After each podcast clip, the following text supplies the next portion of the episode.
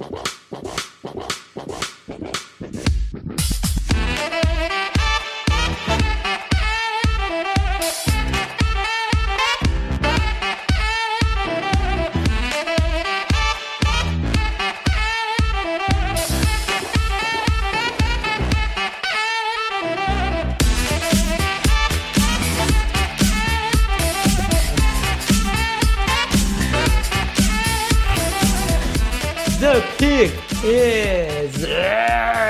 amigos, sejam bem-vindos a mais um podcast exclusivo da quarentena do On The Clock de Golado. Olá, olá, meus queridos ouvintes. Espero que estejam bem, lavando suas mãozinhas e que essa quarentena não dure muito mais tempo, senão ficaremos todos loucos. Quantos dias você não sai de casa? Eu, eu saí pra ir no mercado, conta ou não? É, é. Saí é, duas vezes pra ir no mercado. é, porque ir no mercado o cara não tem muito milagre, o cara tem que fazer, né? Tem, tem É, que ir, né? Exato. Senão o cara vai morrer de fome. Se não, já fazem 10 dias. É foda. 10 dias. Aqui tá um pouco mais tranquilo em, Jaraguá, assim, mas claro, a gente não. Não, não, dá pra, não dá pra dar mole e tal, não dá pra ficar saindo, tá cumprindo as regras de isolamento normal. Vamos lá, Davis. Começando pelo Las Vegas Raiders. A linguinha aqui travou na hora de falar o Las Vegas Raiders. Esse daqui eu saí vitorioso, velho, por 52 a 48. Caraca, hein? Equilibradíssimo. É, tivemos a mesma escolha na primeira rodada, de Sid Lamb. Na, ainda na primeira, mas a segunda escolha deles. Jeff- eu fui com Jeff Gladney, você foi com CJ Henderson. É, e daí o, o CJ Henderson, que teve rumores de sair no top 10? essa Top 10, cara, tem rumores de top 10. E tem, tem general manager muito forte nele aí. É, informações do Charlie Campbell. Claro que nessa época do ano saem muitas coisas, né? A gente sabe. Aham. Mas assim, eu, eu costumo dizer que tem alguns caras que a gente não gosta tanto como analista, mas que sempre tem boas fontes. Sabe? E o Charlie Campbell é um desses caras, do Walter Football. O site é péssimo como análise, mas as fontes são boas, eles acertam bastante, tem boas fontes. O Matt Miller, mesma coisa, é um cara que eu não não compactuo muito das análises dele nos últimos anos, mas é um cara com ótimas fontes dentro da liga. Tony Paulini, mesma coisa. Então, como é que é o nome daquele outro que trabalha com Paulini? O Albright também, Albright. é, também tem boas fontes. Então, assim, não tem fumaça, tem fogo aí Eu apostaria nos Jaguars, viu? Na nossa. também. O, o que o Henderson tem é uma coisa que ele, ele é um, um cornerback bem fluido em marcação individual, né? E eu acho que a galera não pegou isso no Jeff Gladney ainda, Aham. a liga como um todo. Mas eu acho que por aí passa o encantamento no, no CJ Henderson, mas particularmente eu prefiro o Jeff Gladney. Ele estava disponível na minha pick, mas eu, eu lancei o Henderson mesmo para medir essa febre aí, para ver como é, como é que tá a galera nele, nos dois. É, fui com Gladney na terceira rodada, Jordan Elliott e Akin Davis Gator, em sequência dos Raiders, né? Ainda na terceira rodada, Brandon Jones, safety de Texas, Tyler Biadas na quinta rodada, Isaiah Hodgins na sexta rodada. Eu acho, Davis, que, Hum. sinceramente, olhando o seu mock e o meu, eu acho que você eu, obviamente, acabei pegando um, um CB melhor, né? Você também Sim. concorda com isso? Reagia. É, a- na terceira, na terceira escolha, eu, eu iria com a sua necessidade. Se faz mais presente no meio se da faz linha, mais né? presente. E o, eu- pior que o Netanyahu, eu tá caindo pra cacete Por causa das lesões, né? por causa das lesões e ainda da quarentena toda, que vai ser um problema gigantesco, jogadores. O Netanyahu corre o sério risco de não ser draftado. Ou ser draftado em quinta, É. sexta rodada. É, eu acho que pra quinta, sexta. É. Eu acho que vai acontecer isso mesmo. Para quem não sabe e, e vai ler no guia, o Netanyahu tem um histórico de lesões nos últimos dois anos bem grande. E, e isso, com certeza, o fato de não ter Pro Day, workouts, é, exames médicos vai complicar muito a situação dele. É, em seguida, aqui, aqui- oh meu Deus, tô gaguejando falar aqui em Davis Gator, cara. Segunda vez já, bicho. É, que daí eu acho que a minha é uma escolha melhor, até pela necessidade, pela posição, que é fraca, classe. É, mas daí o restante eu sou mais o seu, cara. E eu estou surpreso que eu ganhei esse. Mas obrigado aí a quem votou no meu. É. Mas acho que ficaram muito parecidos os dois, cara. Ah, acho que. Cara. Tanto é que foi 52 a 48, Será, cara, né? Será que a gente conseguiu fazer que as pessoas é, comprem o hype de Jeff Gladney? Pode ser, pode ser. Tomara, pode ser. cara. Ficaria feliz. É, mas daí, enfim, 52 a 48, o time B, no caso, né? Dando sequência, Kansas City Chiefs. Aí é um time com poucas escolhas e rumos diferentes. Esse daqui eu confesso que eu achei que ia ganhar mesmo, cara. É, eu, eu achei que, que dava, dava uma batalha e deu, né? Deu 52 é, a 47 também. É, 52,7 a 47. Então, muito próximo também. Porém, eu sinceramente prefiro o meu, assim, tranquilidade, eu diria. Porque Kenneth Murray na 32 é, é uma escolha que certamente Murray deve sa vai sair na primeira rodada. E no seu caso foi o Jonah Jackson, apesar de adorar o Jonah Jackson, eu acho que dá para esperar de repente ter dado um trading para pegar o Jonah Jackson. É, e daí eu acabei pegando um, né? side offensive lineman no ah, Tennessee, na, na 63. E também é um jogador que a gente gosta bastante. É, exato. Não tanto quanto o Jonah Jackson, mas também gosta bastante. O Amik Robertson é um cornerback que você gosta bastante, né, Davis? É um Sim. Sim, é um jogador para jogar no níquel, mas é um jogador interessante, cara. Um jogador que joga com uma intensidade acima da média. E daí a comparação, acho que as últimas três escolhas que você pegou, o Troy Dine e o Christian Vogan. Eu peguei o Mick Robertson, o Colin Johnson e o Khalil Davis.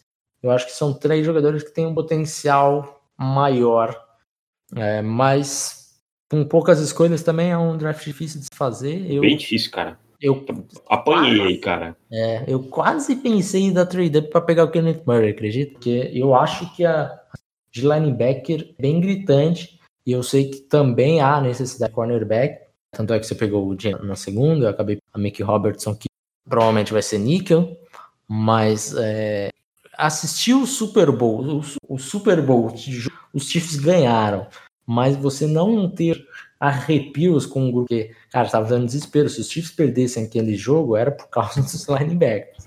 Não, era horrível. Uma necessidade bem gritante, muito maior do que a gente vê aí em, alguns mocks e tal. Então, Kenneth Murray acabou sobrando tranquila. O... Eu não tinha o Kenneth Murray na... disponível na 32. É. E quando eu pensei em subir, alguém puxou ele lá na 21, alguma coisa assim, 23. É, tem os Ravens ali que é, raramente ia, passa.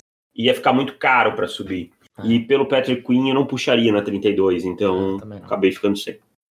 Esse é o problema, né, cara? É desesperador você precisar.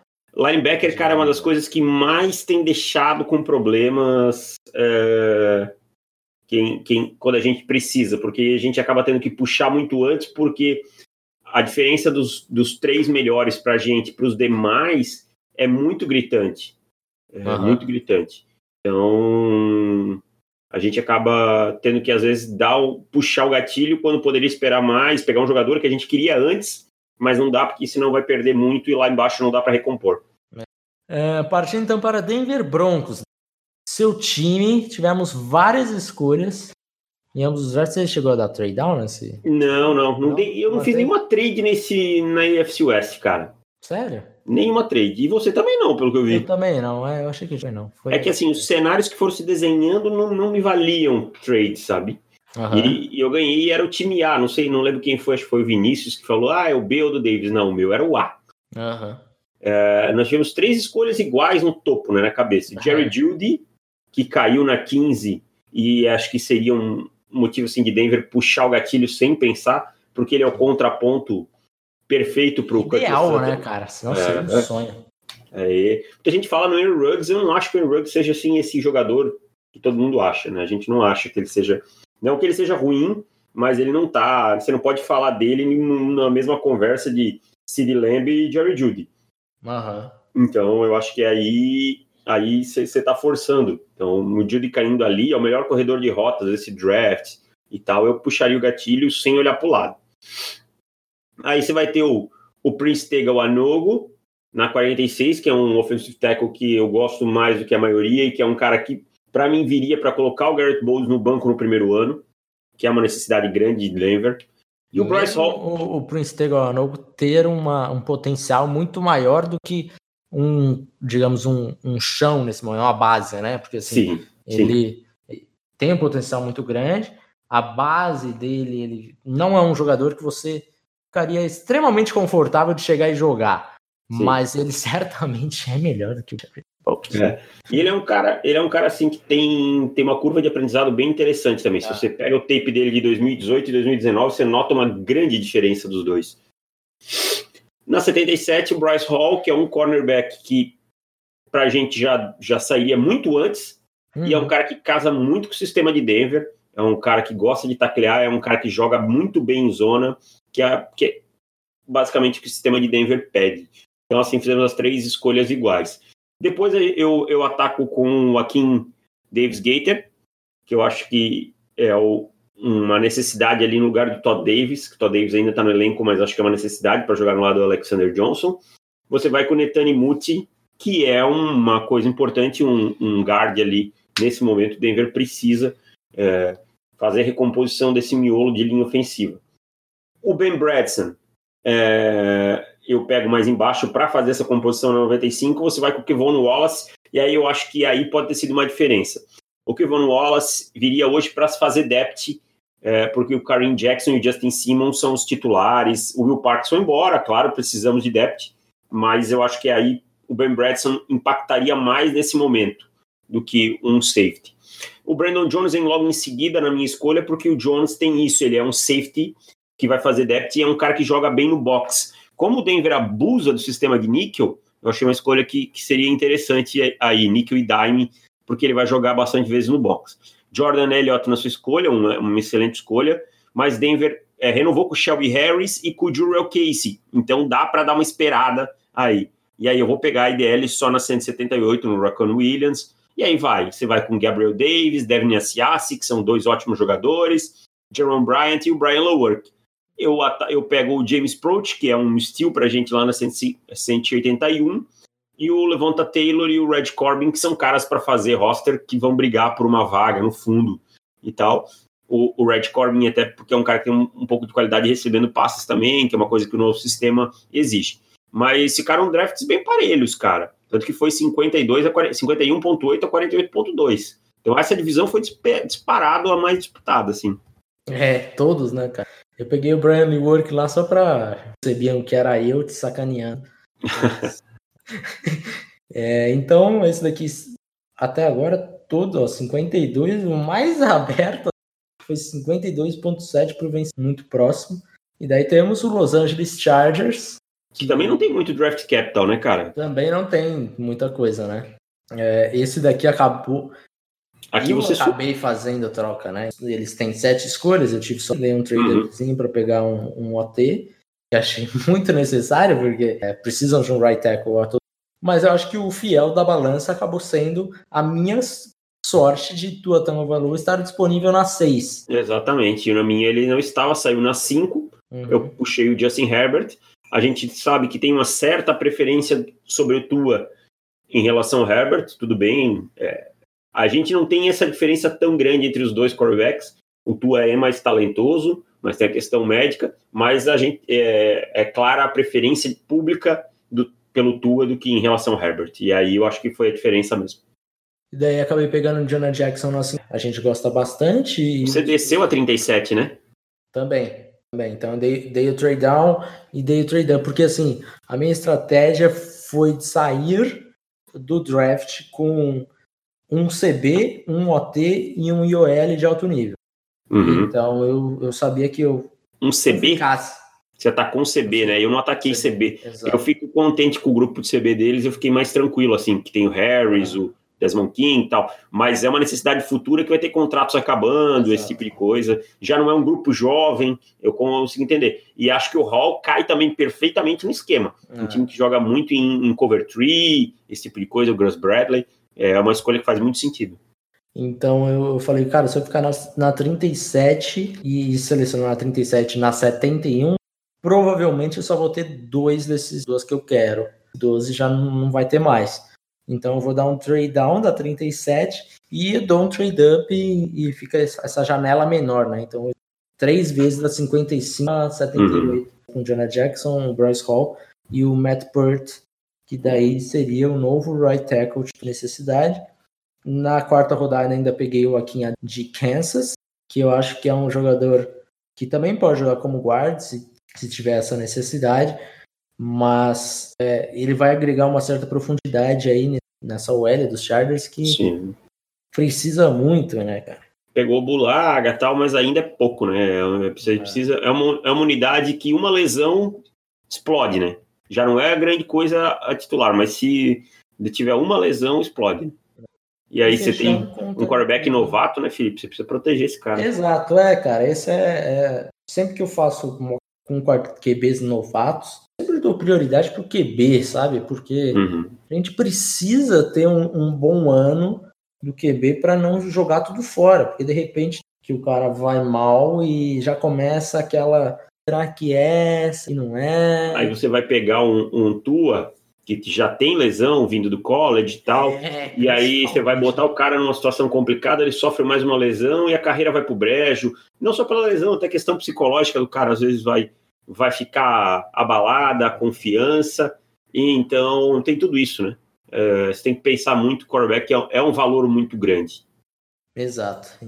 É, tinha objetivos a cumprir assim que eu peguei o meu QB e cumpri, saí bastante satisfeito. Eu acho que a galera também curte 54.8 a 45.2. Diferença foi, apertado, hein? foi o mais, mais fechado e ainda assim é, foi o mais a, a, aberto e ainda assim foi bem equilibrado. E foi de alto nível, Davis. Qualidade. Exatamente. Da AFC West, muito equilíbrio. Acho que são, é uma divisão que, pelo que a gente vê das escolhas, os times não tendo tantas needs gritantes assim, dá para trabalhar bem. São, são quatro times que podem trabalhar bem no draft. Então é isso, meu querido Deis. Voltamos amanhã. Amanhã, dia de. Amanhã nem sei quem é, cara. NFC South. NFC South. Então, ah, número 7 eu vou pegar. Lá vem. Derek Brown. É, é pior que possibilidade real disso acontecer. Mas, vou criar muitas mas, além disso, Davis, hum. amanhã é dia de lançamento do. Exatamente. Eu quero falar para você que não comprou o guia ainda. Aproveita. O guia desse ano tá muito bonito. Tá com uma arte top. Tá. Cara, a gente melhorou o nosso processo de avaliação. A gente fez muitas mudanças. O guia tá demais. É... Não perca. Dia 2 está cedinho na sua mão. E aproveita, cara. Aproveita que tá valendo a pena. Um abraço, então. Comprem o guia, lavem as mãos e tchau. Tchau!